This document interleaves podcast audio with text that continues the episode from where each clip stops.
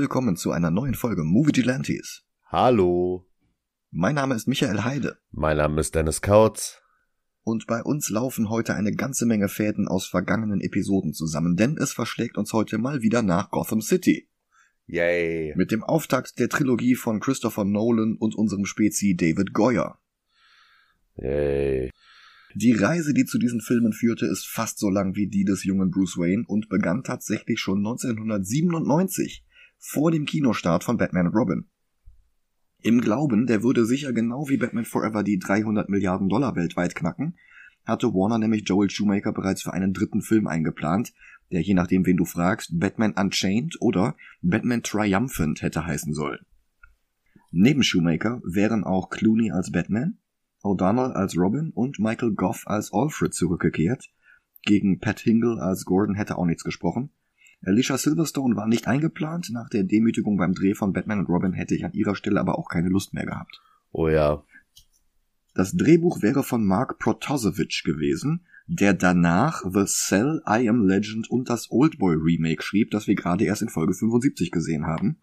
Bei Tor 1 hatte Protosevich immerhin einen Story Credit, Mehr zu dem Film in Folge 43. Und Batman hätte diesmal gegen Harley Quinn kämpfen müssen, für die ich sowohl Courtney Love als auch Madonna als mögliche Besetzung gelesen habe. Sie wäre in dieser Continuity die Tochter von Jack Nicholsons Joker gewesen und nicht die Geliebte. Hm. Und das Interessante ist, 1997, da gab's den Charakter gerade erstmal ein paar Jahre. Ja, ja. Und die wäre da ja, halt echt schon. Ja. War dann nicht Batman The Animated Series noch aktuell? Das kann sein, dass die da noch lief. Möglicherweise aber schon in der letzten Season, als das alles ein bisschen anders aussah und die Designs geändert worden waren. Ja, stimmt, kann sein, dass das da gerade der äh, Anfang von äh, Justice League Unlimited war. Kann auch sein, ja. Nachdem Tim Burtons Superman-Verfilmung an den größenwahnsinnigen Plänen von Produzent John Peters scheiterte und durch das Debakel Wild Wild West ersetzt worden war, war jetzt allerdings auch Nicolas Cage wieder frei und der wäre als zweiter Schurke im Film gelandet, und zwar als Scarecrow. Wild Wild West war natürlich der Film, für den Will Smith die Hauptrolle in The Matrix abgelehnt hatte. Rückblickend kein sehr guter Move. Nein. Das Skript hatte dann wohl sogar eine Sequenz, in der Batman unter dem Einfluss des Scarecrow-Gases alle bisherigen Gegner halluziniert hätte, also Cameos von Nicholson als Joker, DeVito als Pinguin, Pfeiffer als Catwoman, Jones als Two-Face und Carrie als Riddler. Möglicherweise auch Thurman als Poison Ivy und Schwarzenegger als Freeze, aber die sind die einzigen, die in den Artikeln über den Film nicht ausdrücklich namentlich erwähnt werden. Aber ob mit oder ohne die zwei, das wäre ein ziemlich interessanter Film geworden. Ja. Noch dazu hatte Shoemaker darum gebeten, den Film nach den beiden Popcorn-Spektakeln Forever und And Robin wieder etwas düsterer machen zu dürfen, was sogar die ganzen Fanboys zufriedengestellt hätte, die sich jahrelang über Shoemakers Filme lustig gemacht hatten. Geplant war zum Beispiel, dass Bruce Wayne seine eigene Fledermausphobie überwinden musste und Dick Grayson wäre im Verlauf des Films zu Nightwing geworden. Tja. Und dann hatte Batman und Robin die Dreistigkeit besessen, nur 110 Millionen Dollar Gewinn abzuwerfen. Was für ein Debakel. Das waren halt also nicht 200 wirklich. wie beim Vorgänger. Also wirklich, äh. Also der Film hatte keinen Verlust gemacht. Der Gewinn war bloß nicht so riesig wie bei Forever. Ja, ich hätte einfach nie wieder einen Film produziert. ja und Batman Triumphant Unchained wurde gecancelt. Shoemaker gab aber nicht auf und pitchte Warner stattdessen jetzt eine Live-Action-Adaption von Frank Millers Batman Year One. Shoemaker wurde abgelehnt, die Idee selbst wurde aber beibehalten und Warner lotete gleichzeitig drei verschiedene Ideen für einen weiteren Batman-Film aus. Variante 1 war Batman Dark Knight, wobei Dark Knight zusammengeschrieben wurde als ein Wort mit nur einem K in der Mitte. Also Dark Knight, äh, ja. Hm. Vielleicht war es auch Batman Dark Knight. Ja. Oder Darken Knight. Keine Ahnung. Dafür wurde das Protosevich-Drehbuch umgeschrieben. Der Gegner war immer noch Scarecrow, aber die meisten anderen Elemente wurden gestrichen, um das Budget zu verkleinern. Und statt Harley hätten wir Man-Bat gehabt. Eine Figur, die ich sowieso schon lange in einen Film eingebaut hätte, um zu erklären, warum sich die Verbrecher alle gegenseitig erzählen, Batman seine zwei Meter große Monsterfledermaus. Mhm. Nämlich weil es tatsächlich so eine Monsterfledermaus in Gotham gibt. Wenn Verbrecher dann auf den kostümierten Bruce Wayne treffen, dann unterschätzen sie ihn und greifen an, und wenn er sie dann unvermeidlich besiegt, erzählen sie wiederum weiter, das Monster hätte sie erwischt. damit ihre eigene Reputation auf den Straßen Gothams nicht leidet. Also, dieser Charakter existiert bereits. Und stattdessen beschreiben alle Batman immer von sich aus als so ein Monster, ohne dass das irgendwie gerechtfertigt wäre. Mhm. Ich meine, du musst nicht alles rechtfertigen. Dieser Film übertreibt ein bisschen mit dem Rechtfertigen, aber das bietet sich halt einfach an. Variante 2 war ein Year-One-Film, aber halt nicht mit Shoemaker, sondern mit Darren Aronofsky. Mit einem Drehbuch von Frank Miller selbst, das bloß gar nichts mehr mit seinem Comic zu tun hatte. Über diesen surrealen Albtraum hatte ich erst im März in Folge 70 gesprochen. Und Variante 3 wäre ein Live-Action-Film basierend auf Batman Beyond gewesen. Mit Clint Eastwood als alten Bruce Wayne. Okay. Für Terry McGinnis habe ich mal Keanu Reeves gelesen, aber das kann auch Fanträumerei von irgendwem gewesen sein. Der wäre da auch schon Mitte 30 gewesen und damit deutlich zu alt. Mhm. Der drehte dann aber auch lieber The Matrix, weil Will Smith sich ja lieber mit Wild Wild West auf die Nase legen wollte. Nach ein paar Jahren wurde dann der Batman Beyond Film komplett auf Eis gelegt. Seitdem hört man alle paar Jahre, dass der jetzt aber dann wirklich doch mal kommen wird. Ganz bestimmt. Vielleicht ja auf HBO Max. Hat mir mein Onkel erzählt, der arbeitet für Nintendo. In Kanada. Abwarten. Die beiden anderen Filmvorschläge wurden allerdings zusammengeworfen und bildeten letztlich die Grundlage für Batman Begins. Ein Projekt von Christopher Nolan, der da noch lange nicht der Superstar-Regisseur war, der er heute ist. Wellen gemacht hatte er damals eigentlich nur mit dem sehr billig produzierten, aber dafür enorm cleveren Memento und mit Insomnia, dem starbesetzten Remake des gleichnamigen norwegischen Films, der bei uns Todesschlaf heißt und wo Stellan Skarsgård aus Thor die Hauptrolle gespielt hatte. Bei Nolan wurden die Hauptrollen gespielt von Al Pacino und Robin Williams. Und dieser Nolan ging jetzt auf Warner zu und wollte Batman machen, und die trauten ihm nicht zu, ein gutes Drehbuch zu schreiben, und stellten ihm den Mann an die Seite, der gerade erst die Blade-Reihe voll an die Wand gefahren hatte, David S. Goyer. Nolan und Goyer nahmen Scarecrow, Batmans Angst vor Fledermäusen und die Halluzinationen aus dem Protosevich-Skript und bauten sie in Millers Year One ein. Eine weitere sehr wichtige Inspiration, von der eigentlich niemand redet, war The Man Who Falls von 1989, eine Nacherzählung von Bruce Waynes Zeit vor Millers Year One von Danny O'Neill und Dick Giordano, die seitdem nicht mehr nachgedruckt wurde und die auch nicht bei Comixology zu lesen ist. Das Ergebnis habe ich damals im Kino gesehen und ich weiß noch, dass ich meiner Freundin gesagt habe, dass Nolan ein paar Sachen besser machte als Burton und ein paar Sachen schlechter. Ansonsten erinnere ich mich noch mit Grauen an den Kontrast zwischen der Zwangsneurose, in jeder Szene erklären zu müssen, wer dem Bettmobil die Reifen wechselt, und völlig abgedrehte Konzepte wie eine Verdampfungsbombe, die das Halluzinogen in Gothams Wasserversorgung aktiviert. Mhm. Und ich weiß noch, dass The Dark Knight deutlich besser war. Aber für alles weitere muss ich den Film nochmal auffrischen. Also sehen wir uns den jetzt mal an. Bis gleich.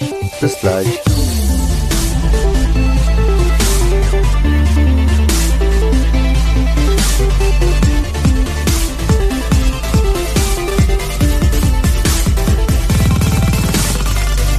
Da sind wir wieder. Hallo. Also ja, The Dark Knight ist besser und ich glaube, The Dark Knight Rises ist auch immer noch schlechter. Aber Batman Begins ist auch nicht so gut, wie ich ihn in Erinnerung hatte. Der Film beginnt mit einer Rückblende in die Kindheit von Bruce Wayne, direkt aus The Man Who Falls. Für den Film hinzuerfunden ist Rachel Dawes, die Jugendfreundin von Bruce Wayne und spätere Staatsanwältin. Im Endeffekt ist sie hier eine genderflipped Variante von Harvey Dent, der natürlich im nächsten Film nochmal separat eingeführt werden wird.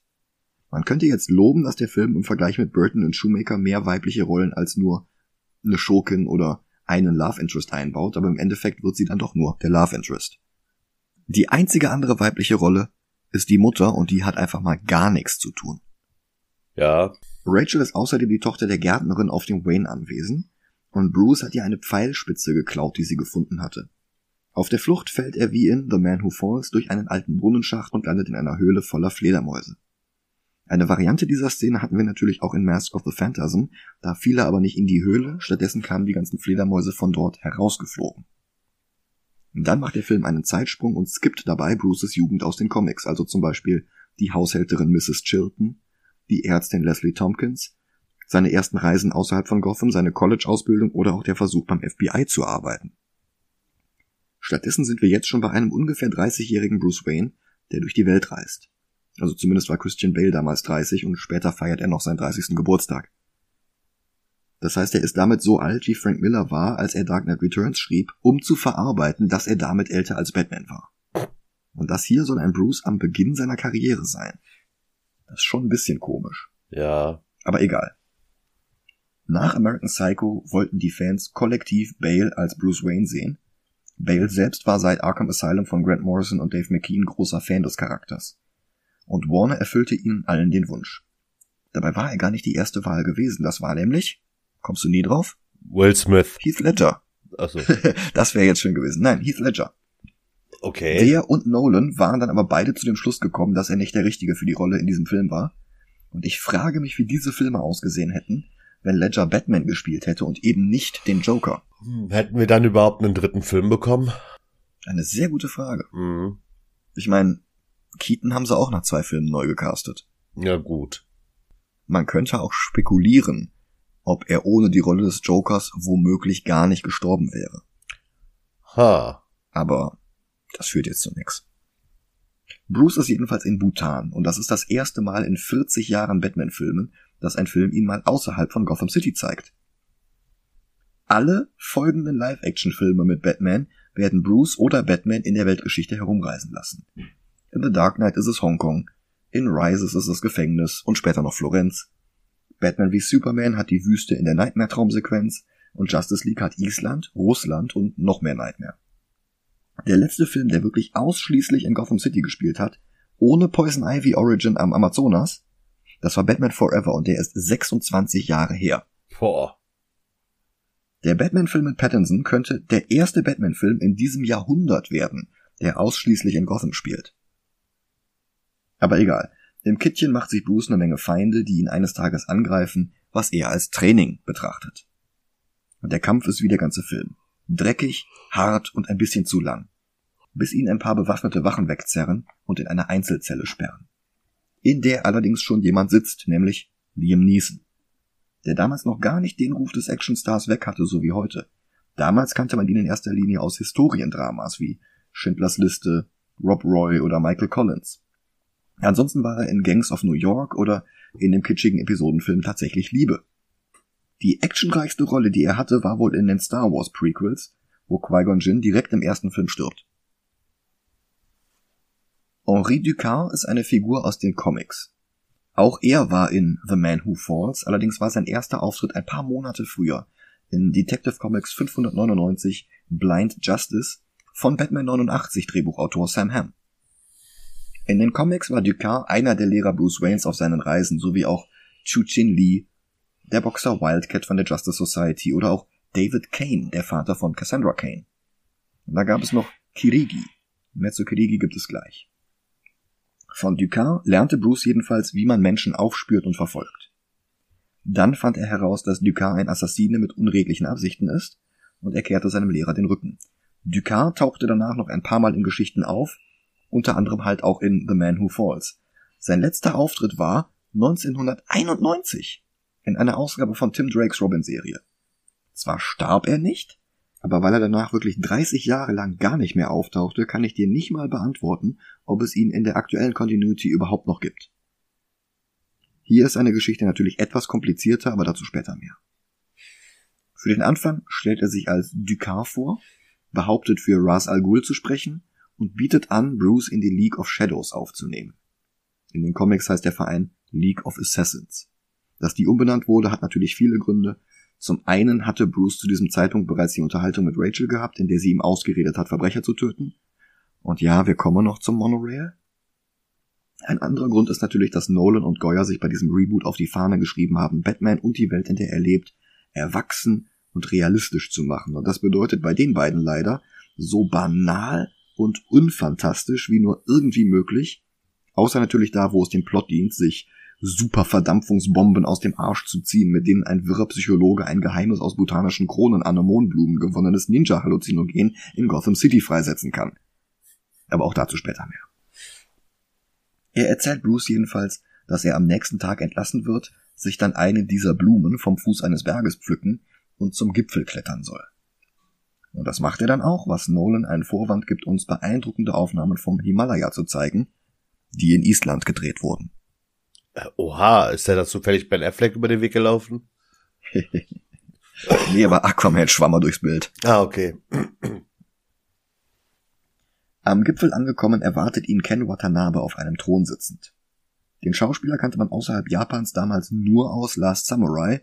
Heute ist er vor allem bekannt für die Godzilla-Filme oder Detective Pikachu. Mit Christopher Nolan hat er später noch eine Nebenrolle in Inception gespielt. Bruce spricht Watanabe mit Ras Al Ghul an und dessen Worte werden jetzt von Liam Neeson übersetzt. Wobei der Charakter eher Kirigi aus den Comics ähnelt. Erfunden von Christopher Priest und Jim Aparo war Kirigi der Sensei, der Bruce in Nordkorea Ninjutsu beigebracht hat. Jahre später erkennt Bruce dann bei einem der League of Assassins Kirigis persönlichen Stil wieder und findet so heraus, dass der auch für Ras Al Ghul gearbeitet hat und dessen Leute trainiert hat. Hier scheinen beide Figuren zusammengelegt worden zu sein, wobei Watanabe hier weder Japanisch noch Koreanisch spricht, auch kein Yonka, was die Landessprache von Bhutan wäre. Tatsächlich sind es Fantasiesilben, die bloß wie eine ostasiatische Sprache klingen sollen.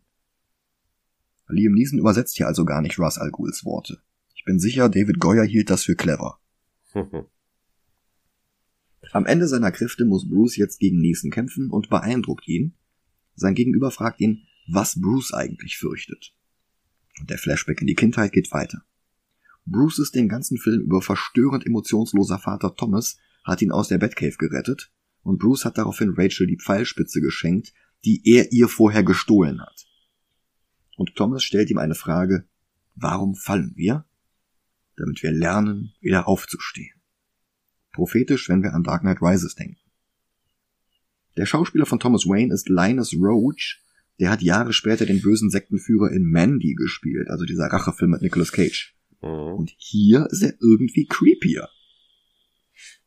Was aber noch viel wichtiger ist als die Warum fallen wir Diskussion, Thomas erklärt Bruce, dass die Fledermäuse ihn angegriffen haben, weil sie Angst vor ihm hatten. Alle haben vor irgendwas Angst, sogar die, vor denen wir selbst Angst haben.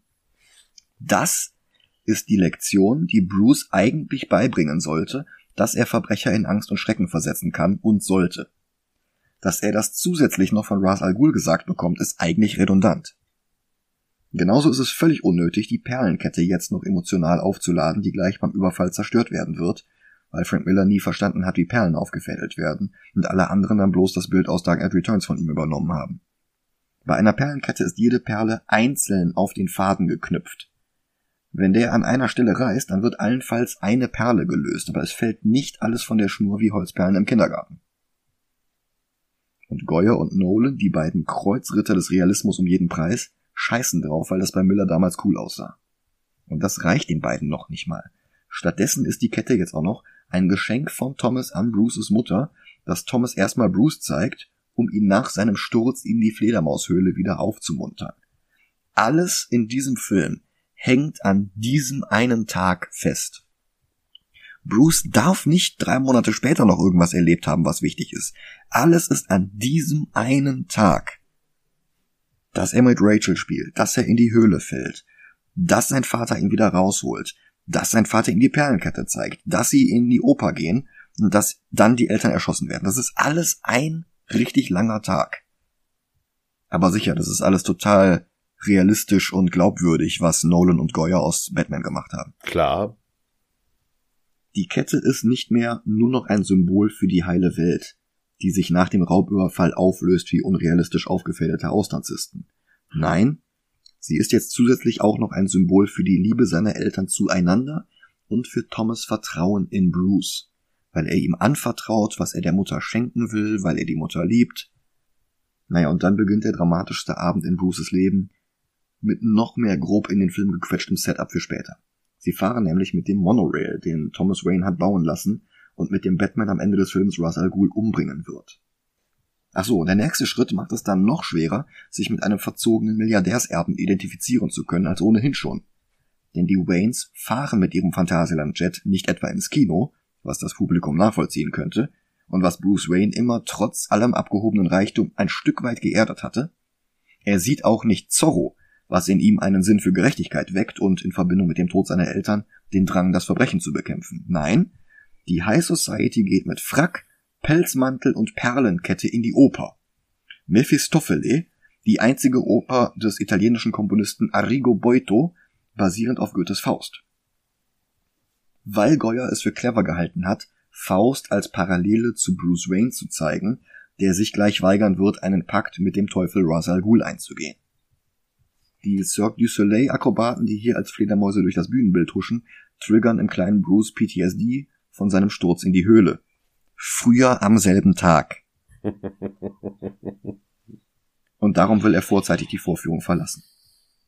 Seine Mama zeigt kein Verständnis dafür, aber Thomas wirft sich dazwischen, um Bruce zu schützen. Er sei es, der raus wollte, weil er frische Luft braucht. Dieses Dazwischengehen ist plumpes Foreshadowing für die unmittelbar darauf folgende Szene. Sie gehen durch einen Hinterausgang, der direkt in die verkommenste Straße in ganz Gotham City führt. Wie das bei Opernhäusern so üblich ist. Ja, klar. Abgerissene Plakate, Dreck in den Straßen. Also. Ja, reicht ja, wenn's in der Oper schön ist. Ja, natürlich, genau. Und in dieser dreckigen Crime Alley wartet schon Joseph Chilton. Zückt seine Pistole und verlangt Geld und Schmuck. Thomas rückt direkt sein Portemonnaie heraus, aber seine Frau ist zu langsam, darum zielt Joe mit seiner Waffe auf sie. Thomas wirft sich vor sie, das erschreckt wiederum Chill, es löst sich ein Schuss und Thomas geht zu Boden. Beim Versuch, ihr die Perlenkette zu stehlen, geht die Waffe irgendwie noch einmal los und auch sie wird getroffen. Wir hören, wie die Perlen zu Boden gehen und dann dreht sich Thomas noch einmal zu Bruce um, sieht ihn genauso stoisch und emotionslos an wie im Rest des Films, flüstert Don't be afraid. Und dann schließt er sterbend die Augen. Weil bei Nolan alle im Sterben die Augen schließen, als wären sie Kindergartenkinder, die einschlafen spielen. Das wird in Dark Knight Rises noch auf die Spitze getrieben werden, aber darum kümmern wir uns im September. Erinnere mich doch nicht so. daran. Entschuldigung. Und der Vorname von Batmans Mutter wurde im ganzen Film nicht ausgesprochen. Angesichts der Filme, die danach noch folgen würden, sehe ich das als Pluspunkt. Ja, das stimmt. Und der kleine Bruce bleibt alleine mit den Leichen seiner Eltern in der Gasse zurück. Das folgt die erste Änderung des Films gegenüber Batman Year One, die ich schätze. Batman Year One setzt ja Jahre später ein, nach Bruces Reisen rund um die Welt, und dort reist er heim nach Gotham am selben Tag, an dem Jim Gordon von Chicago nach Gotham City versetzt wurde. Mhm. Weil Christopher Nolan aber keinen Wert auf aufwendiges Setdesign wie bei Burton legt, ist sein Gotham nichts anderes als Chicago und darum braucht Gordon auch nicht versetzt zu werden. Also gut, in ein paar Einstellungen ist es London, aber trotzdem. Darum ist er jetzt der Polizist, der sich um den traumatisierten kleinen Jungen kümmert. Und ich, das mag ich. Ich muss sagen, damit äh, beginnt ja Spoiler auch die Serie Gotham. Ja, stimmt. Und ich finde, das ist das beste Szenario für die beiden Charaktere. Ja. Und das ist keine Erfindung von Goya. Das war im Silver Age lange vor Batman Year One nämlich auch so. Ja, super. Punkt. Und, ja.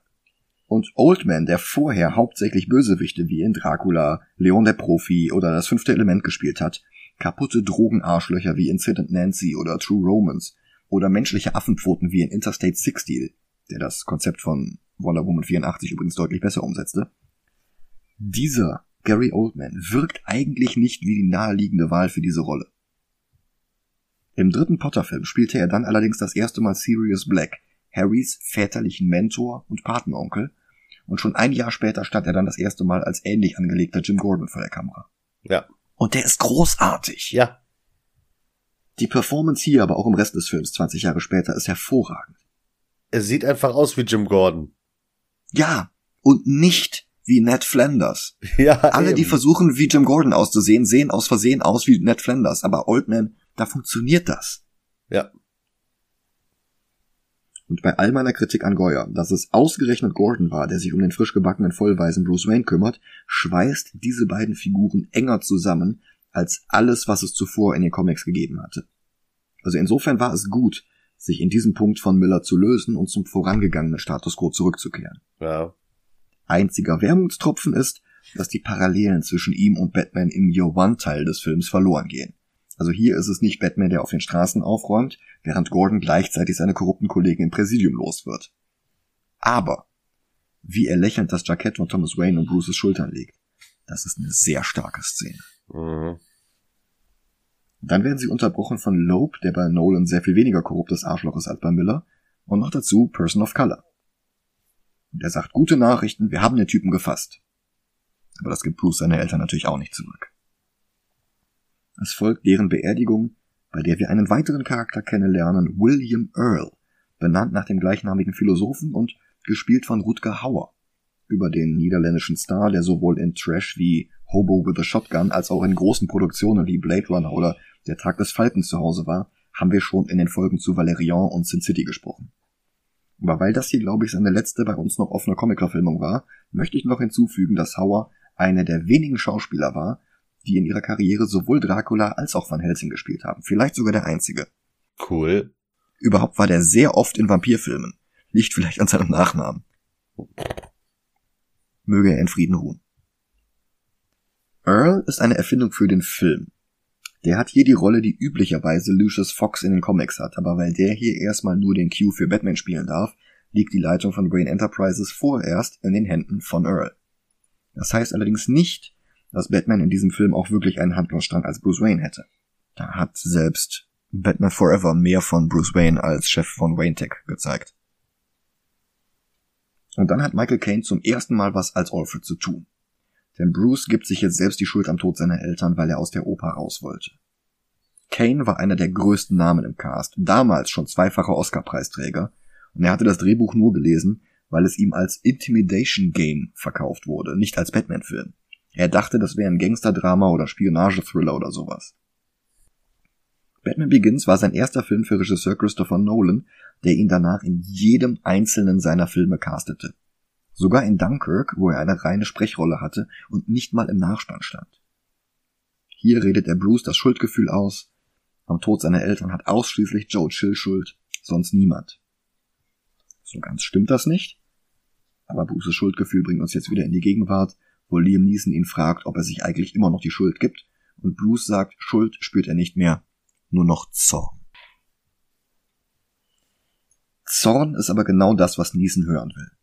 Denn er ist nichts anderes als ein billiger Sektenführer, der sich selbst als einzigen darstellt, der Bruce die Wahrheit sagen kann und will. Und er will, dass Bruce vom Zorn getrieben ein weiterer austauschbarer Soldat für seine Zwecke wird. Dazu erzählt er ihm jetzt Monate, wenn nicht Jahre lang von den Verbrechern, die einfach als Verbrecher geboren sind und die sich niemals ändern können werden. Dann gibt Bruce den Ratschlag, Theatralik und Täuschung zu nutzen, im Geiste der Verbrecher zu mehr als nur einem Gegner zu werden. Was halt bloß noch einmal die Lektion ist, die ihm sein Vater schon nach dem Sturz in die Höhle gegeben hatte. Aber das alleine reicht Goya und Nolan nicht. Und so schön ich es finde, dass die beiden mal etwas von Bruces Reisen vor dem Beginn von Batman Year One zeigen, so vertan ist doch die Chance, weil sie Bruce ausschließlich als Schüler von Ra's al Ghuls Schule zeigen. Alles, was er mhm. später anwendet, kommt von dort. Da haben wir keine Fledermaus, die durch das Fenster fliegt, woraufhin er antwortet, Yes, Father, I shall become a bat. Da haben wir keinen hochintelligenten Bruce Wayne, der sich seine Methoden selbst entwickelt. Da haben wir einfach nur Qui-Gon Jinn, der ihm die Vorzüge der Theatralik erklärt. Die Zacken an Batmans Handschuhen sind nicht einfach nur Stil oder noch mehr Theatralik oder um eher wie eine Fledermaus zu wirken, sondern es sind Ninja-Unterarmschoner, die Schwerter abblocken können. Ja, nee, ist klar. Das Tarnen, das Schleichen, das Kämpfen, das hat er alles bei der League of Shadows gelernt. Was er gar nicht lernt, ist Kriminalistik, denn das braucht er bei Goya gar nicht. 2005, als Batman Begins rauskam, lief bereits die vierte Staffel 24. Eine Serie, in der Kiefer Sutherland als Jack Bauer ganze Staffeln lang herumrennt, Menschen erschießt und andere Menschen foltert, um in einer Welt kurz nach 9-11 den Terrorismus zu bekämpfen. Das für seinen Batman-Take nachzumachen, war wohl Goyas größte Schwäche. Denn das ist nicht realistisch. Nee. Tote Informanten können nichts mehr sagen und die schlagende Mehrheit aller Studien hat ergeben, dass durch Folter erzwungene Informationen nichts wert sind. Weil Gefolterte grundsätzlich alles sagen, was die Folternden hören wollen, egal ob es stimmt oder nicht. Hauptsache die Folter hört auf. Und hier funktioniert das. All diese Lektionen finden übrigens entweder in der Schule statt oder in der freien Natur. Und das sieht natürlich alles toll aus, wenn sie auf einem gefrorenen See in Island kämpfen der am Drehtag schon böse knirschte und der einen Tag später schon wieder geschmolzen war. Oh. Aber von schönen Bildern sollte man sich nicht davon ablenken lassen, dass die Aussagen und Entscheidungen Goyas hier allesamt höchst zweifelhaft sind. Und auch Niesens Ratschlag, sich bei Hypothermie die Brust zu reiben, denn die Extremitäten würden dann schon von alleine warm, ist gelogen. Dafür gibt es wissenschaftlich keine Belege und es gibt mehr Menschen, denen Finger oder Zehen abgefroren sind, als Menschen, die sich, sagen wir mal, eine Brustwarze abgefroren haben. Die Zeile stammt übrigens nicht von Goya, sondern von Nolan selbst, der das mal in einem Interview zugegeben hat und hinzugefügt hatte, dass er sich manchmal vorstellt, wie viele Pfadfinder daraufhin wohl erfroren sind, weil Liam Neeson den Satz so überzeugend vorgetragen hat. Ja. Krass, ne? Hm, das ist auf jeden Fall krass. Bei dem Gespräch erzählt Neeson übrigens Bruce auch, dass er vor dem Leben in den Bergen mal eine Frau hatte. Die Romanadaption erwähnt an dieser Stelle auch noch eine Tochter. Der Film hebt sich die für den dritten Teil auf. Goyer ist nämlich Fan davon, männlichen Mentorfiguren im dritten Teil einer Trilogie aus heiterem Himmel Töchter anzuschreiben, die vorher nie erwähnt worden waren. True. Hm. Wer ist denn? Ich habe ich hab ja äh, Dark Knight Rises nie geguckt. Ist Talia im dritten? Mhm. Oh. Freu dich mal drauf. Das wird noch richtig haarsträubend. Ja, glaube ich. Naja, es wird jedenfalls impliziert, dass Niesens Frau von Verbrechern getötet wurde und dass er daraufhin denselben Zorn spürte, der Bruce gerade ausfüllt. Bis er irgendwann Rache an ihren Mördern nahm. Aber Rache kommt für Bruce nicht in Frage. Aber auch das nicht, weil Bruce von sich aus oder aus der Erziehung seiner Eltern heraus so ehrenhaft ist, sondern wegen Rachel. Denn eine weitere Rückblende zeigt uns jetzt, dass Bruce sehr wohl Rache im Sinn hatte. Während seines Studiums an der Princeton Uni kommt er zurück nach Gotham, denn Joe Chills Bewährungsanhörung ist öffentlich und er will dabei sein. Bevor die beginnt, präsentiert uns Nolan eine Rückblende innerhalb einer Rückblende, als Bruce das alte Stethoskop seines Vaters findet und daran denkt, wie er mal damit gespielt hat. Ich hab nichts gegen die Rückblenden hier. Die sind zwar ineinander verschachtelt, aber doch kompetent eingesetzt. Aber sie sind halt auch der Grund dafür, warum Man of Steel dasselbe versucht. Und dort schadete es dem Film. Und es zeigt sehr eindrücklich, wie viel besser Nolan ist, wenn man ihn mit Snyder vergleicht. Also gut, der Dreck, den ich mir eben unter den Fingernageln entfernt hatte, ist besser als Snyder, aber Nolan ist halt ein wirklich guter Regisseur. Zu schade, dass das von ihm und Goya gemeinschaftlich geschriebene Drehbuch Batman völlig fehlinterpretiert. Diese Rückblende hier mit Bruce und seinem Vater ist völlig stumm. Lediglich der Soundtrack von James Newton Howard und Hans Zimmer plätschert hier vor sich hin. Bruce lernt hier nicht von seinem Vater Empathie oder dass man Menschen grundsätzlich immer helfen sollte oder dass Leben zu retten das Beste ist, was man mit seinem eigenen Leben anfangen kann. Nein, diese Rückblende zeigt einzig und alleine, wie sehr Bruce seinen Papa vermisst, nämlich so sehr, dass er jetzt mit einem Trommelrevolver bewaffnet zu Chiltons Anhörung geht. Genauer gesagt, er fährt, begleitet von der erwachsenen Rachel, deren Rolle jetzt Katie Holmes übernommen hat. Die mochte ich damals in Dawson's Creek. Disturbing Behavior und Killing Mrs. Tingle Pieces of April war ganz okay. Hier ist sie die halbe Zeit etwas schwach. Fast als wäre sie von irgendeiner Allergiemedikation schläfrig oder so. Zu der Zeit begann auch ihre Beziehung mit Tom Cruise, der sie für Scientology rekrutierte und sie davon abhielt, in Hollywood durchzustarten. In The Dark Knight wurde ihre Rolle dann auch neu besetzt. Sie selbst hatte danach nur noch Auftritte in Serien und Nebenrollen in Jack and Jill oder Logan Lucky. Und sie hat hier, wie gesagt, die Harvey Dent-Rolle. Eine Freundschaft aus Kindertagen und heute Staatsanwältin, die uns erklärt, warum man Chill eigentlich auf Bewährung auslassen will. Stellt sich heraus, dass der einfache Straßengangster, der die Waynes getötet hat, mit dem Verbrecherboss Carmine Falcone in eine Zelle gesteckt worden war und jetzt gegen ihn aussagen will. Sein Anwalt argumentiert außerdem, dass Chill ein Opfer der Wirtschaftskrise geworden war, der nicht aus Gier, sondern aus Verzweiflung zum Räuber wurde und Chills Schauspieler Richard Brake verkauft auch ganz gut, dass er die Tat bereut. Richter Faden lässt im Rahmen der Anhörung auch Bruce zu Wort kommen, aber der steht einfach nur auf und geht wortlos nach draußen. Dort lädt er den Revolver und wartet. Dann wird Chill entlassen und Bruce ist bereit, ihn umzubringen. Doch eine von Falcones Handlangerinnen kommt ihm zuvor und erschießt Chill. Die Szene sieht genauso aus wie das berühmte Foto davon, wie Jack Ruby Lee Harvey Oswald erschießt, also den Attentäter von John F. Kennedy. Dann sieht Bruce Chill beim Sterben zu. Eine drastische Änderung gegenüber den Comics, wo Chill je nach aktueller Continuity entweder von seinen eigenen Handlangern erschossen wurde, nachdem sich Batman ihm gegenüber demaskiert hatte, und er daraufhin merkte, dass er für die Entstehung Batmans verantwortlich war. Oder wo er mit Batman gegen den Reaper zusammenarbeitete, das hatte ich in Folge 29 erwähnt. Es ist etwas unklar, ob Batman ihn dann einfach bloß einschüchtern oder wirklich umbringen will, aber so oder so Ihm kommt der Reaper zuvor, ähnlich wie hier.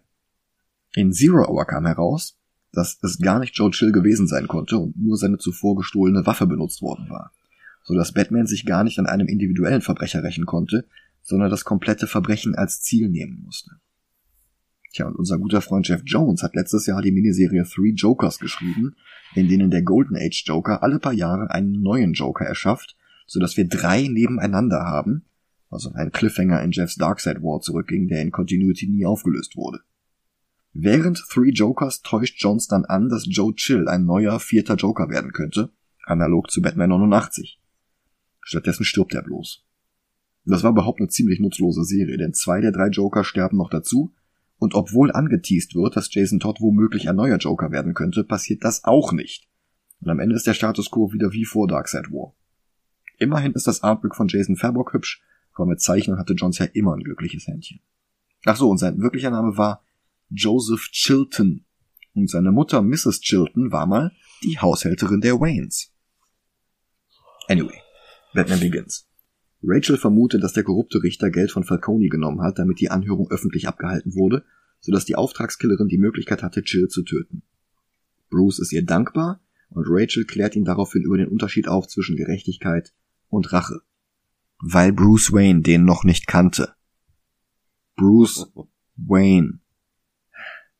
Wobei ich dem Film immerhin zugutehalten muss, dass Bruce Chill nicht tatsächlich getötet hat, so wie Superman in Man of Steel Sword tötet. Dort reden sich die ganzen Snyder-Fans ja immer damit raus, dass Superman ja erst noch lernen musste, dass man andere Leute nicht umbringt. Was am Punkt vorbei argumentiert, dass Superman in diesem Moment getötet hat. Also das ist hier dann doch besser. Zwar stößt mir immer noch sauer auf, dass Bruce nicht schon vorher drauf gekommen ist, dass Töten schlecht ist, und noch dazu, dass er eine Pistole benutzen will. Die Waffe, gegen die er traditionell eine genauso große Abneigung hat wie gegen das Verbrechen selbst. Er zeigt sie sogar Rachel, und die knallt ihm erstmal eine, und dann noch eine hinterher. Und dann sagt sie, dass sich sein Vater für ihn schämen würde, und damit erreicht sie ihn. Vielleicht die beste Szene im ganzen Film. Aber wenigstens zieht er es nicht durch. Wenigstens kommt ihm die namenlose Attentäterin zuvor und er tötet Chill nicht selbst. Da kann man sich dann immer noch hineininterpretieren, dass er vielleicht in der allerletzten Jokto-Sekunde noch kalte Füße bekommen und einen Rückzieher gemacht hätte. Auch wenn es wirklich nicht so aussah. Aber zumindest kann man hier diese Gedankengymnastik machen. Bei Man of Steel war das nicht mehr drin. Und ganz ist Bruce ja auch immer noch nicht überzeugt. Also zeigt ihm Rachel den Teil der Stadt, den er von seinem Elfenbeinturm Wayne Manor aus nicht zu sehen braucht. Sie zeigt ihm die Straßen, die Falcone mit Drogen überschüttet. Was in Verbindung mit der Wirtschaftskrise automatisch zu mehr Verbrechen führt. Und dieses Problem ist hausgemacht von Ras Al Ghul, wie wir später erfahren werden. Dann fährt Rachel Bruce zu einer dreckigen Hafenkneipe, von der alle wissen, dass dort Falcone sitzt. Denn das ist hier nicht der elegante Don Corleone-Verschnitt aus Year One. Das war Goya und Nolan wahrscheinlich nicht realistisch genug oder nicht cool genug, keine Ahnung. Bruce geht rein und sieht sich um, vorher wirft er aber noch den Revolver in den Hafen. Gute Idee, denn als er dann reingeht und mit Falcone sprechen will, wird er direkt von einem Bodyguard durchsucht. Falcone nimmt an, dass Bruce sich bedanken will, aber der sagt jetzt, ich will dir nur zeigen, dass nicht jeder in dieser Stadt Angst vor dir hat. Also für alle, die es bis hierhin noch nicht gemerkt haben, das Thema dieses Films ist Angst. Alle haben Angst vor irgendetwas oder irgendwem. Das gibt dem ganzen Film ein Leitmotiv und der Film plätschert nicht einfach nur gut gegen böse vor sich hin und alle 20 Minuten explodiert irgendwas. Aber es ist halt auch reichlich plump. Falcone gibt jetzt damit an, dass in dieser Kneipe zwei Stadträte ein Gewerkschaftsboss, mehrere Polizisten und ein Richter sind, übrigens Richter Faden, den wir erst vorhin bei der Anhörung von Chill gesehen hatten. Und dann fügt er hinzu, dass er Bruce hier und jetzt erschießen könnte und niemals irgendwelche Konsequenzen befürchten müsste. That's the power of fear. Und Bruce sagt noch einmal, dass er keine Angst hat, und Falcone droht jetzt Rachel, droht jetzt Alfred. Bruce hat immer noch was zu verlieren. Wirklich verzweifelt ist er nicht. This is a world you don't understand, and you will always fear what you don't understand.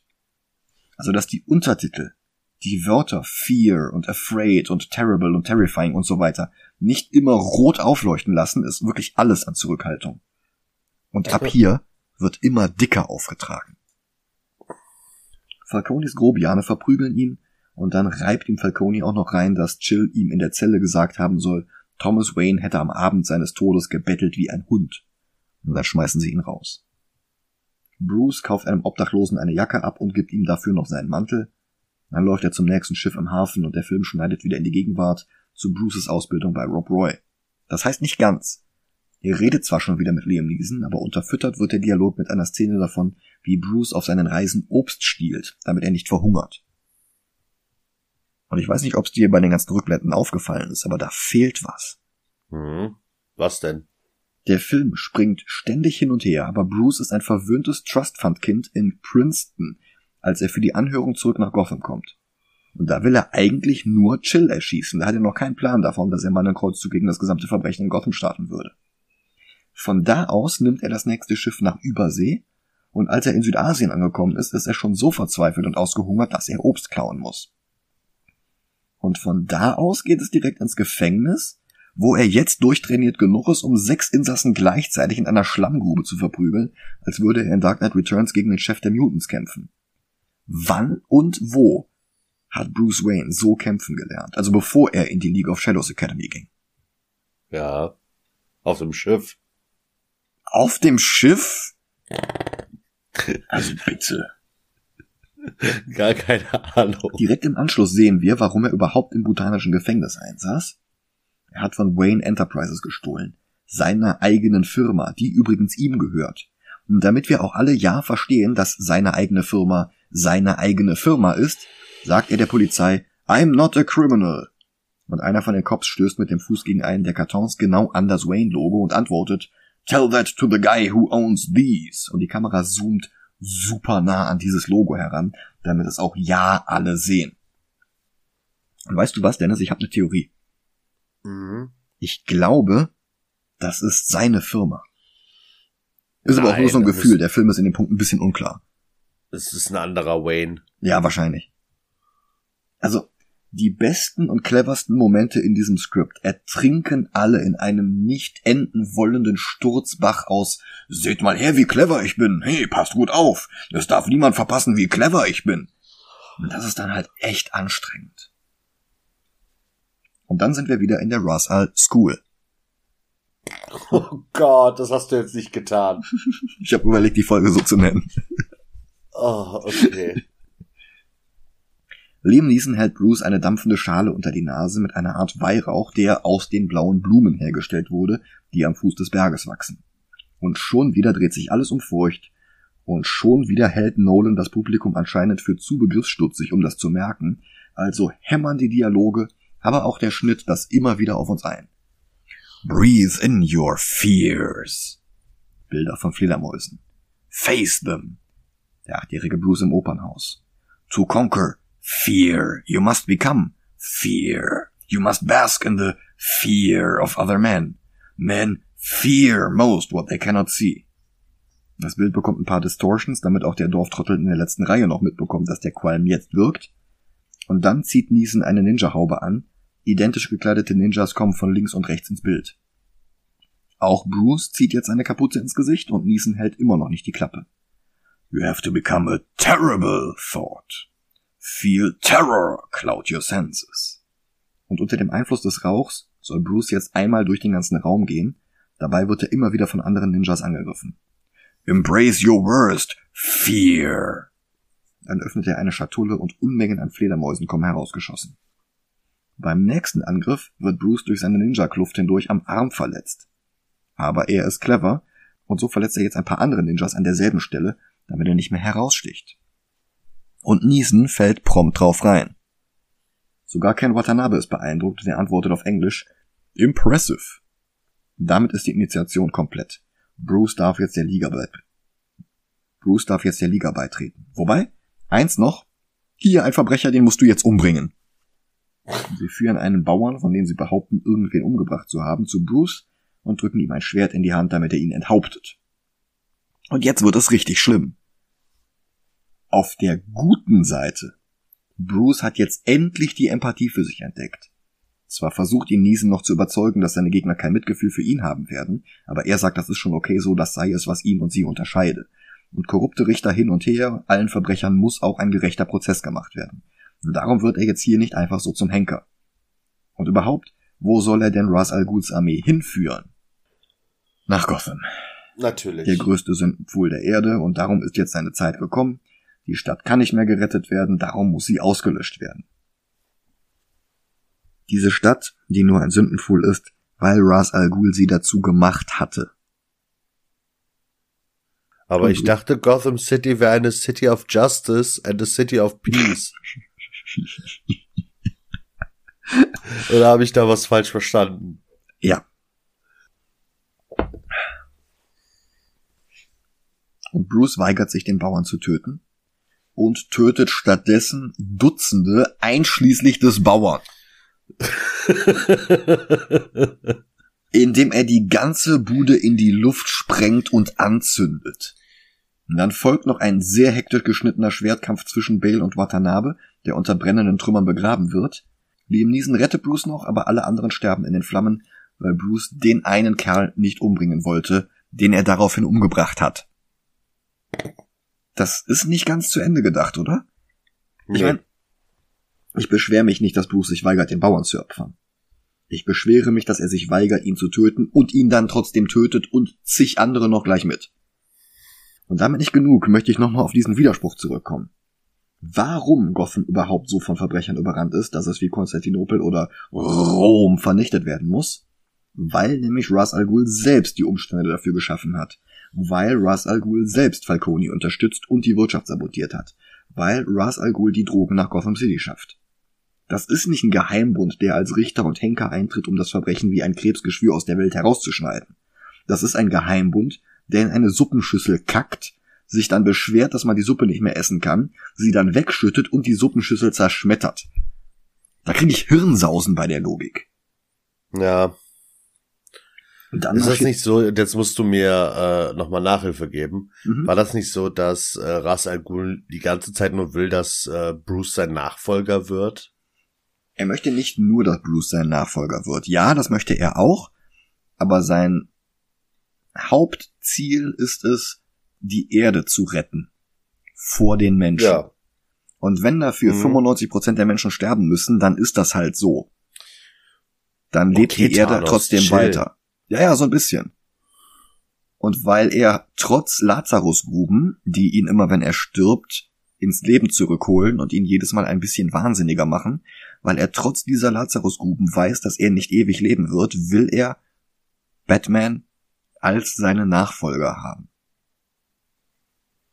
Naja, und äh, das war Goyer und Nolan dann wohl zu fantastisch. Dann marschiert Bruce zu Fuß den Berg runter und wird am Flughafen von keine Ahnung wo, steht da nicht, von Alfred mit dem Privatjet empfangen. Und im Flugzeug sagt er dann Alfred, dass er vorhat, Gotham zu zeigen, dass die Stadt nicht den Verbrechern und der Korruption gehört. Und in seinem teuren Privatjet im Gespräch mit Alfred, der dabei ein Glas Cognac auf dem Tisch stehen hat, entscheidet er sich dann, dass er eine theatralische Figur werden muss, weil er allein als einfacher Mensch nicht viel bewirken kann. Apropos theatralische Figur, auftritt Dr. Jonathan Crane. Der ist in dieser Fassung kein schlachsiger alter Mann, auch kein überdrehter Nicolas Cage, wie wir ihn hätten haben können, sondern der hübsche junge Killian Murphy, bekannt aus 28 Days Later, Sunshine und natürlich weiteren Nolan-Filmen wie Inception oder Dunkirk. Murphy hatte sich eigentlich für die Rolle des Bruce Wayne beworben. Da hätte ich nicht mal was gegen gehabt. Nee. Und hier ist er halt Dr. Crane, ein junger Psychiater und Leiter von Arkham Asylum, der im Auftrag von Falcone dessen Handlanger für nicht zurechnungsfähig erklärt, damit sie statt ins Gefängnis nur nach Arkham kommen. Der neueste Fall ist Victor Zass, ein Auftragskiller im Dienste von Carmine. Comic-Fans kennen ihn als psychopathischen Serienkiller, der sich für jedes Opfer eine Kerbe in die Haut schneidet, als Strichliste. Comic-Verfilmungsfans erinnern sich vielleicht an Gotham oder an die etwas traurige Vorstellung in Burbs of Prey. Rachel legt sich jetzt mit Crane an und damit auch direkt mit Falcone. Und dann macht er sich in Wayne Manor an die Arbeit, Gotham in Gegner und potenzielle Verbündete zu unterteilen. Und plötzlich fliegt eine Fledermaus durch sein Zimmer. Das ikonische Krachen durch die Fensterscheibe und das I shall become a Bed überspringt der Film komplett. Leider. Stattdessen macht sich Bruce jetzt inspiriert von dieser einen Fledermaus auf die Suche nach der Höhle, in der die Viecher nisten. Durch den Brunnen, der ihm ein Vierteljahrhundert früher solche Albträume beschert hatte, und dann weiter in die Höhle. Und plötzlich ist er umzingelt von Fledermäusen. Aber er hat sich seiner Angst gestellt und seine Phobie überwunden. Er steht wieder auf, immer noch umflattert. Und das erste Mal hören wir die zwei Akkorde, die in Nolans Welt das Batman-Theme darstellen. Ein D-Moll, das in F-Dur aufgelöst wird. Das klingt befriedigend, aber es ist auch nicht unbedingt komplex. Verglichen mit den magischen Kompositionen von Danny Elfman oder Elliot Goldenthal ist es etwas zu simpel und den Ohrwurm-Charakter des Nelson Riddle Themes aus den 60ern hat es erst recht nicht. Damit will ich nicht sagen, dass das schlecht ist, aber etwas mehr Melodie hätte schon sein dürfen. Mhm. Tü, tü, und das war's schon. Dr. Crane wendet sich jetzt an Falcone, damit der sich um Rachel kümmert. Was ja auch in seinem eigenen Interesse ist. Aber der weigert sich völlig grundlos, damit Goya noch einmal eine Möglichkeit hat, das Thema einschüchtern in den Film einzubauen. Folglich schüchtert jetzt Crane Falcone damit ein, dass ein mysteriöser Auftraggeber nach Gotham reisen wird und dass es ihn wohl eher nicht freuen dürfte, dass Falcone ihn in dieser Angelegenheit nicht unterstützt hat. Und dann ist Falcone plötzlich doch willig. Bruce gibt jetzt seine Rückkehr nach Gotham bekannt und besucht Earl in der Chefetage von Wayne Enterprises. Der versucht die anderen Führungskräfte davon zu überzeugen, das Unternehmen an die Börse zu führen und Waffen herzustellen. Also eigentlich fehlt Earl nur eine gigantische Mecha-Rüstung und er wäre Jeff Bridges in Iron Man 1. Hm. Ein Film, der bloß drei Jahre später rauskam und sich trotzdem anfühlt wie aus einer völlig anderen Ära. Oh ja. Was daran liegt, dass Iron Man das Rad genauso neu erfunden hat wie damals Batman 89, bloß zwei Jahre nach Superman 4. Und DC steckt immer noch in dieser vergangenen Ära fest, ganze 16 Jahre später. Bruce kommt jedenfalls mit Earl ins Gespräch und er bittet um einen Job in der Firma, die seine Familie aufgebaut hatte. Angewandte Wissenschaften. Die Abteilung von Lucius Fox. Der, gespielt von Morgan Freeman, ist jetzt wie gesagt Batmans Q. Der rüstet jetzt Batman mit alten Wayne-Patenten aus, die nie Marktreife erlangt haben. Ein Status, der 1994 unmittelbar nach der Zero Hour eingeführt wurde. Detective Comics 0 von Chuck Dixon und Graham Nolan, wenn ich mich richtig erinnere. Und es ist schwerer, ein Team zu finden, das noch mehr die 90er in den Mainstream Batman-Titel verkörperte als Dixon und Nolan. Die beiden haben zum Beispiel auch Bane erfunden. Ach krass. Wobei Dixon das um einiges weniger plump eingeführt hatte als Goya und Nolan hier. Dort hat Bruce altes Equipment aus Wayne Enterprises entfernt und umgebaut oder einer anderen Nutzung zugeführt. Hier hingegen latscht er bei Fox in die Abteilung und sagt, ich brauche X, ich brauche Y, ich brauche Z, weil äh, Spelunking. Und dann marschiert er mit einer fast vollständigen Batman-Ausrüstung wieder raus. Das ist neben den unnötigen Toten mein Hauptproblem mit diesem Film. Batman macht fast gar nichts selbst. Sein moralischer Kompass kommt von Rachel. Sein Kreuzzug gegen das Verbrechen und seine Methoden kommen von Ra's al Ghul. Sein Equipment kommt von Fox. Also vor dem Hintergrund wundern die ganzen Bad Takes nicht, die Batman vorwerfen, einfach nur ein gepanzerter Milliardär zu sein, der in seiner Freizeit das Prekariat verprügelt. Denn in Nolans Version ist er tatsächlich nichts anderes als das. Kein Detektiv. Kein Philanthrop. Die einzige Stiftung, die er gründet, ist, um am Ende eine Scheinfirma zu haben, mit der er die Aktien von Wayne Enterprises kaufen kann. Keiner, der sich sein Equipment selbst zusammenbaut. Das einzige, was er macht, ist eine Rüstung einzusprühen, die zu teuer war, um US-Soldaten auf Auslandseinsätzen zu schützen.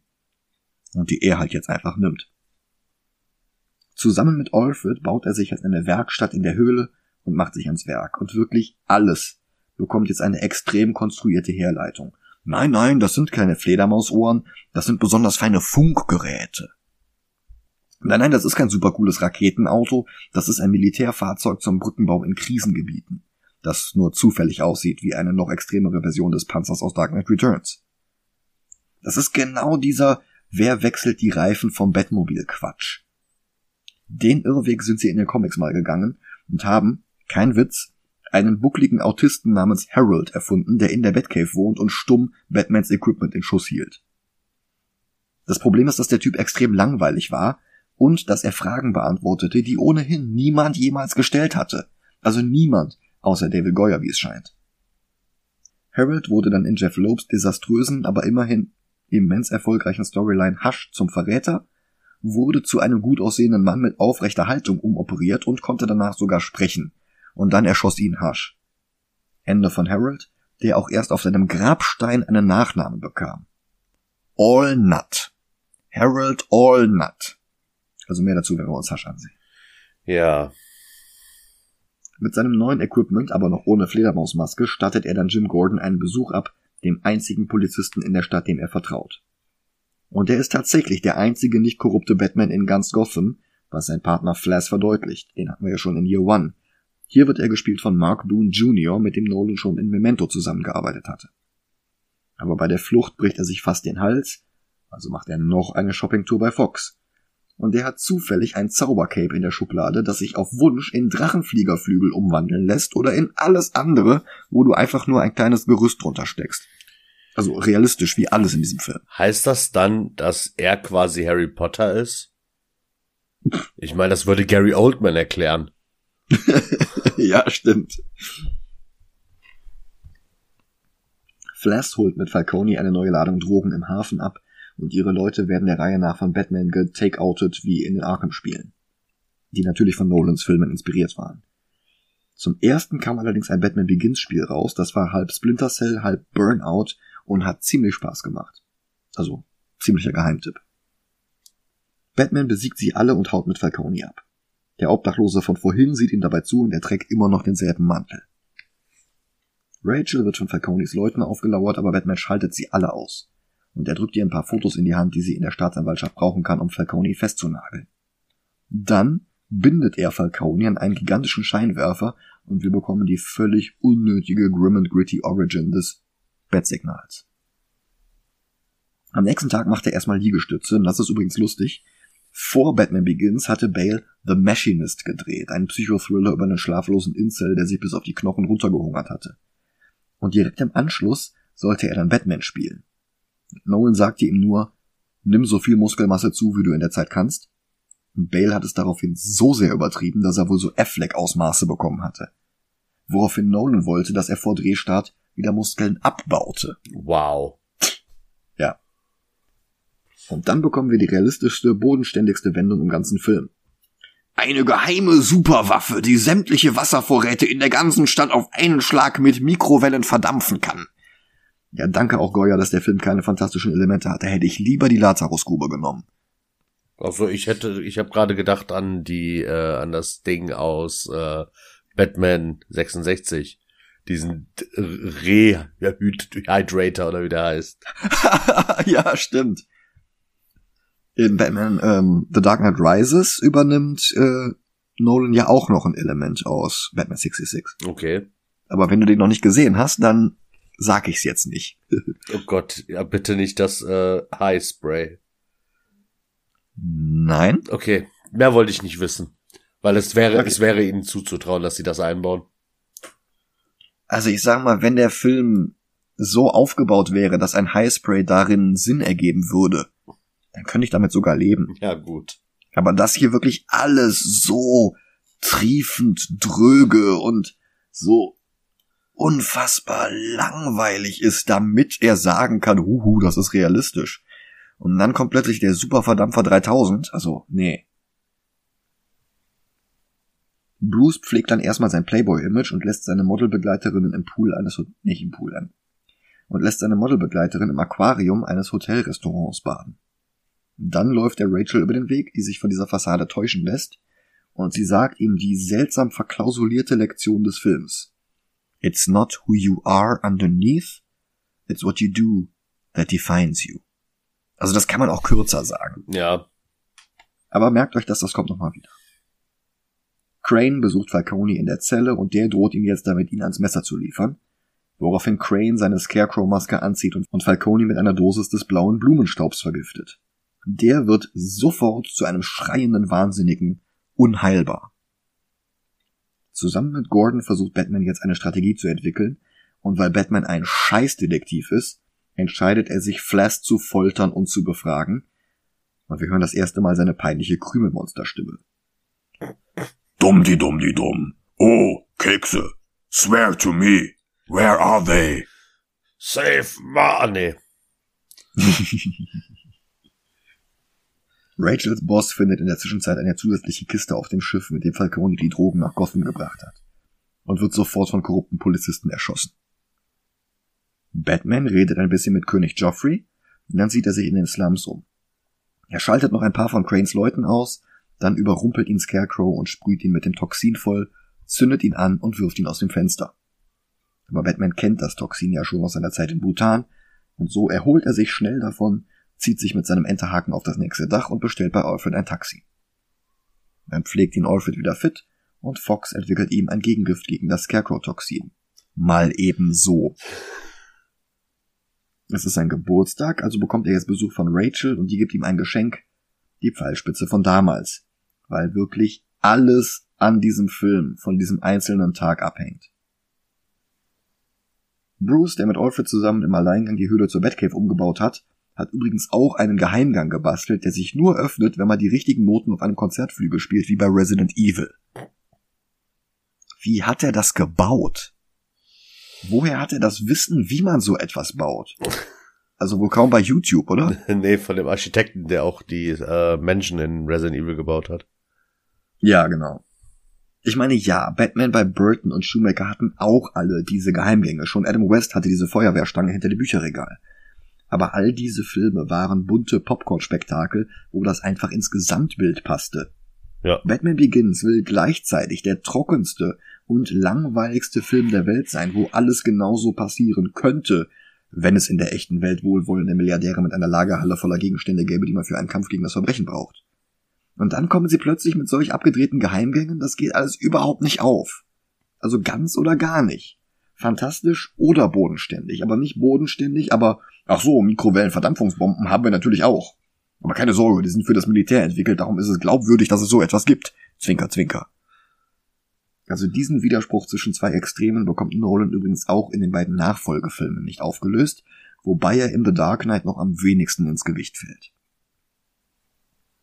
Earl feuert jetzt Fox in einer völlig nutzlosen Szene, bloß damit er ihm den Spruch reindrücken kann, Didn't you get the memo?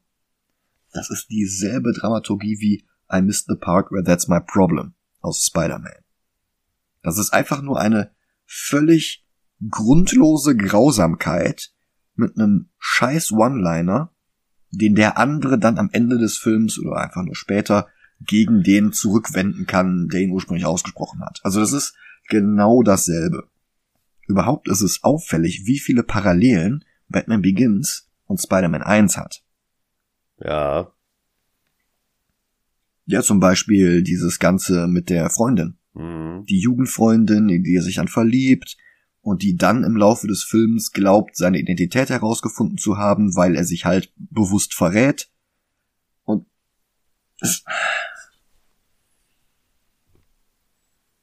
Ich weiß nicht. Ja. Crane entführt jetzt Rachel, damit Batman Motivation hat, den Schurken zu stoppen, zu dem er sonst keine Verbindung hat. Seinen alten Mentor, der die Stadt, die Batman vom Verbrechen befreien will, mit Verbrechen überschütten will. Ja gut, dass er jetzt endlich einen Grund hat. Crane vergiftet Rachel und Sekunden später taucht Batman auch schon auf der Bildfläche auf. Es gibt noch mehr Arkham City Action in viel zu hektisch geschnittenen Kämpfen Crane bekommt sein eigenes Toxin ab und Batman terrorisiert ihn jetzt so lange, bis er den Namen seines Chefs preisgibt. Ras Al Ghul. Mit der vergifteten Rachel flieht er jetzt durch ein angrenzendes Wohngebäude, damit Nolan und Goyer die Szene aus Year One einbauen können, in der Batman mit einem Ultraschallsender Fledermaus, Fledermäuse anlockt. Und dann fährt er mit dem Tankmobil los. Gordon ist begeistert. Rachel, die auf dem Beifahrersitz am Toxin kaputt geht, brüllt er in Fledermausmaske an, sie soll Ruhe bewahren und ruhig atmen.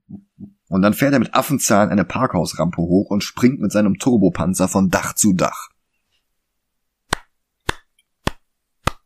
Das hilft ihr bestimmt. Also gut, dass der Film so realistisch und bodenständig ist. Ich hätte ihn sonst nicht ernst nehmen können. Ja. Er bringt Rachel zur Batcave, gibt ihr Foxes Gegenmittel, das schon fertig ist, und drückt ihr noch zwei Dosen Wayne-Tech Pfizer in die Hand. Eine für Gordon, eine damit genug Gegengift hergestellt werden kann, um die ganze Stadt zu heilen. Dann betäubt er sie, damit Alfred sie mit dem Auto zurück in die Stadt fahren kann. Ach, und es ist immer noch Bruces Geburtstag. Auf der Party in Wayne Manor taucht plötzlich Earl auf und noch jemand, Liam Neeson. Und jetzt kommt der Plot-Twist, er war die ganze Zeit Ras Al Ghul. In den Comics war Russell Ghul Araber.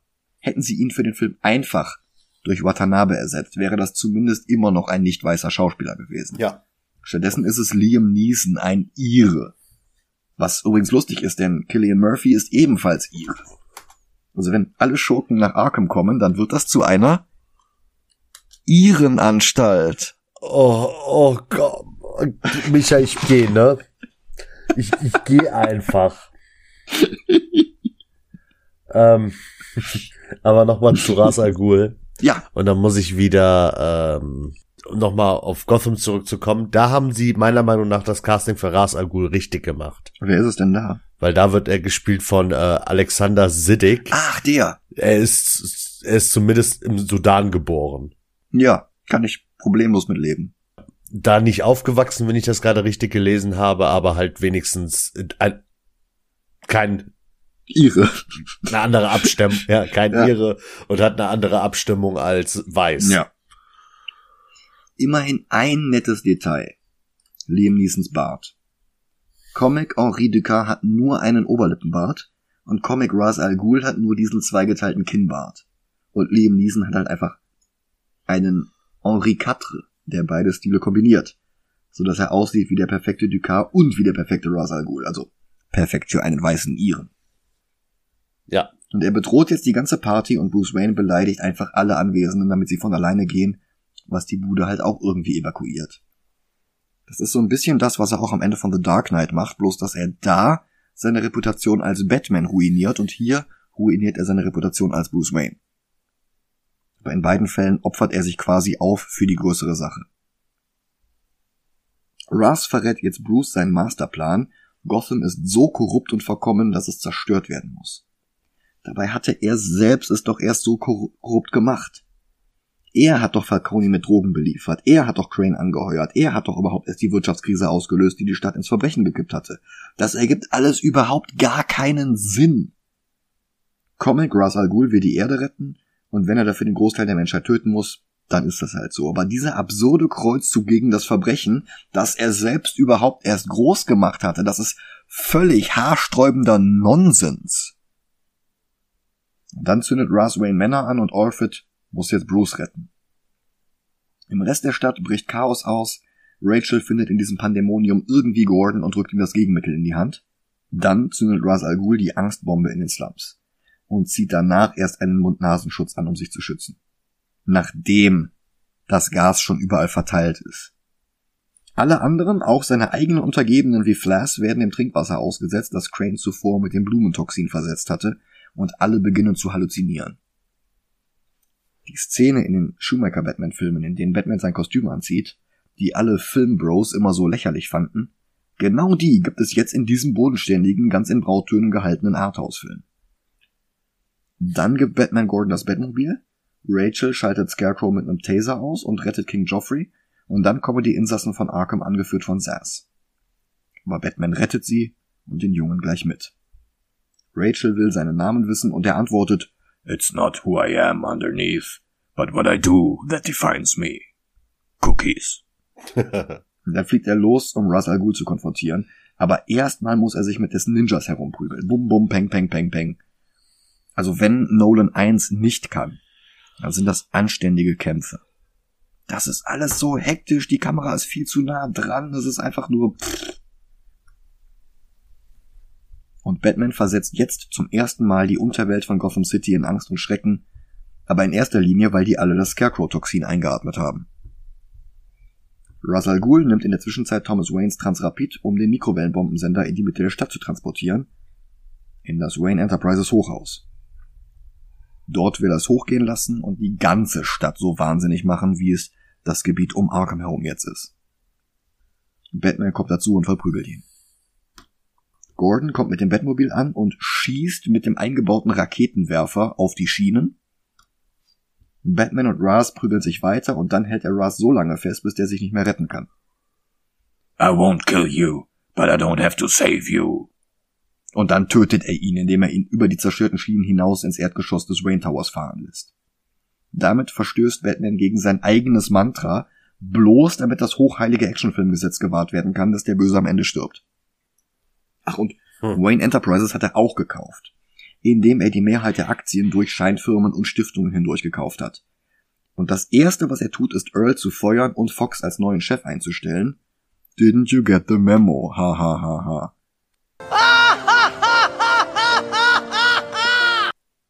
Dann küsst er noch Rachel und die weist ihn jetzt noch sehr klug darauf hin, dass Bruce Wayne die Maske ist und Batman das wahre Gesicht. Sehr gut, David Goyer.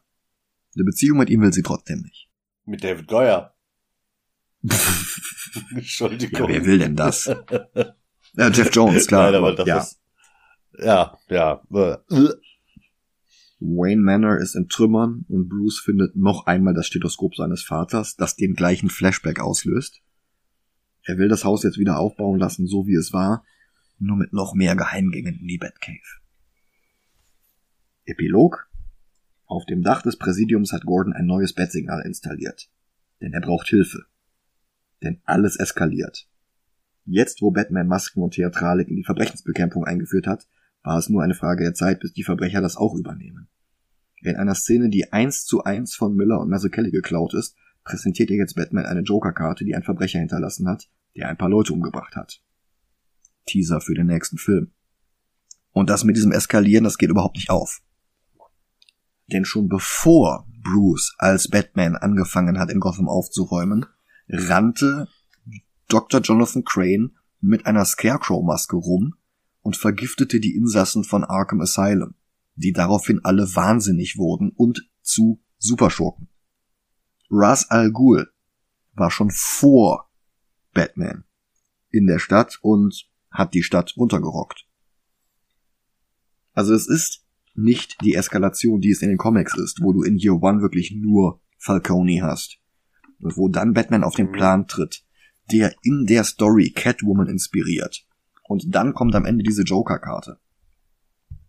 Sie haben einfach nur diese Szene übernommen und nicht darüber nachgedacht, was das eigentlich über den Rest des Films aussagt.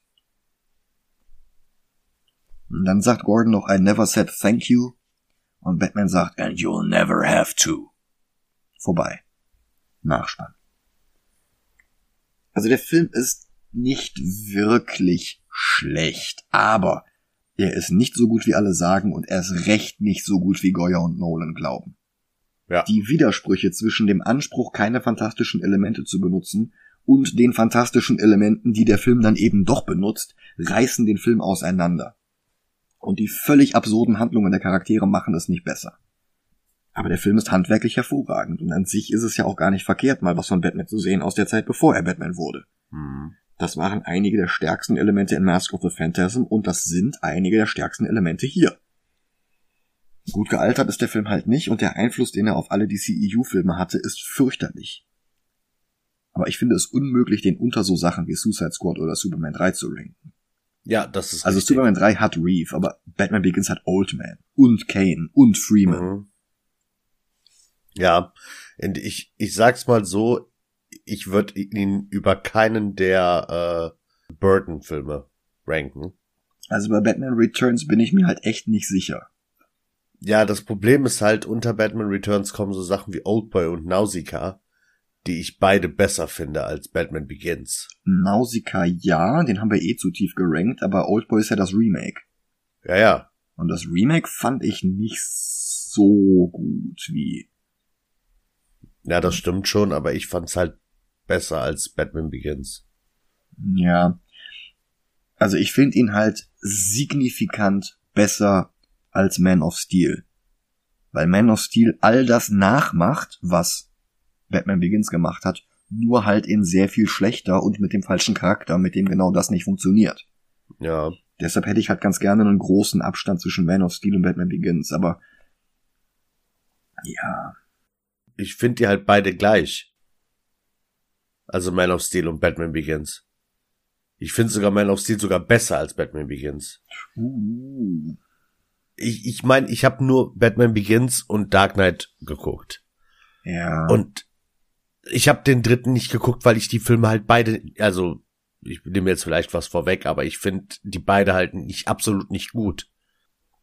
Also The Dark Knight fand ich damals ziemlich gut. Er ist nur nicht so gut gealtert. Ja. Batman Begins ist ganz klar der zweite Platz und Dark Knight Rises ist eine Vollkatastrophe.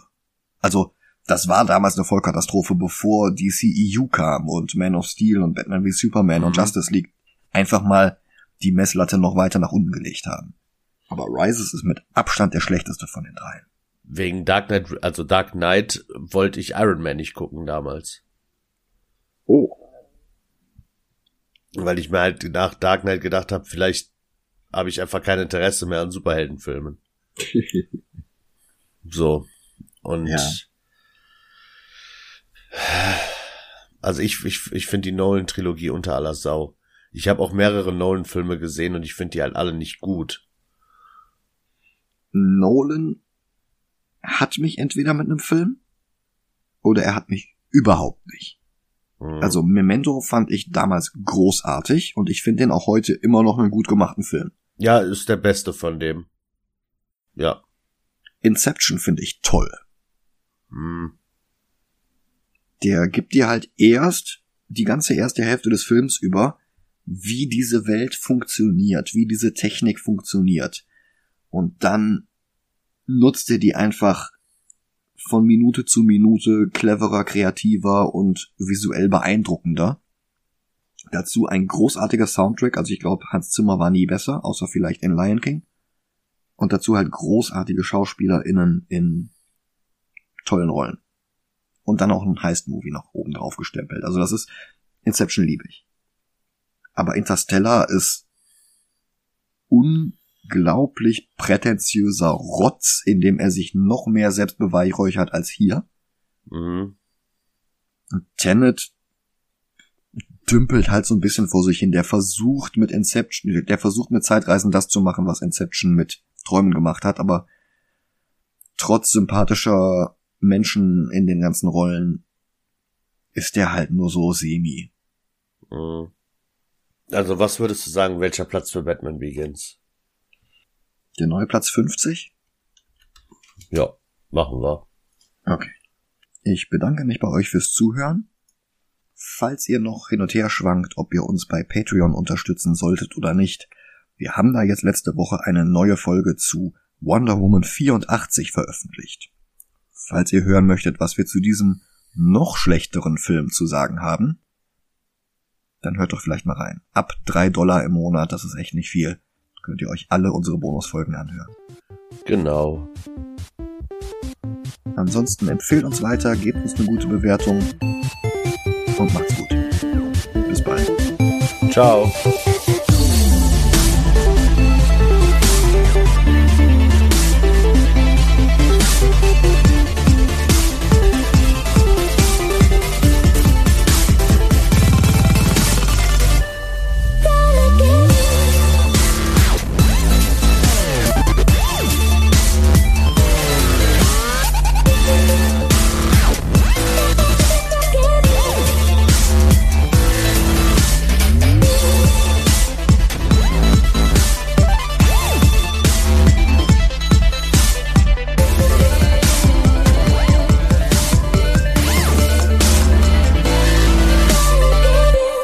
Seitdem hört man alle paar Jahre, dass der jetzt aber dann wirklich doch mal kommen wird. Ganz bestimmt.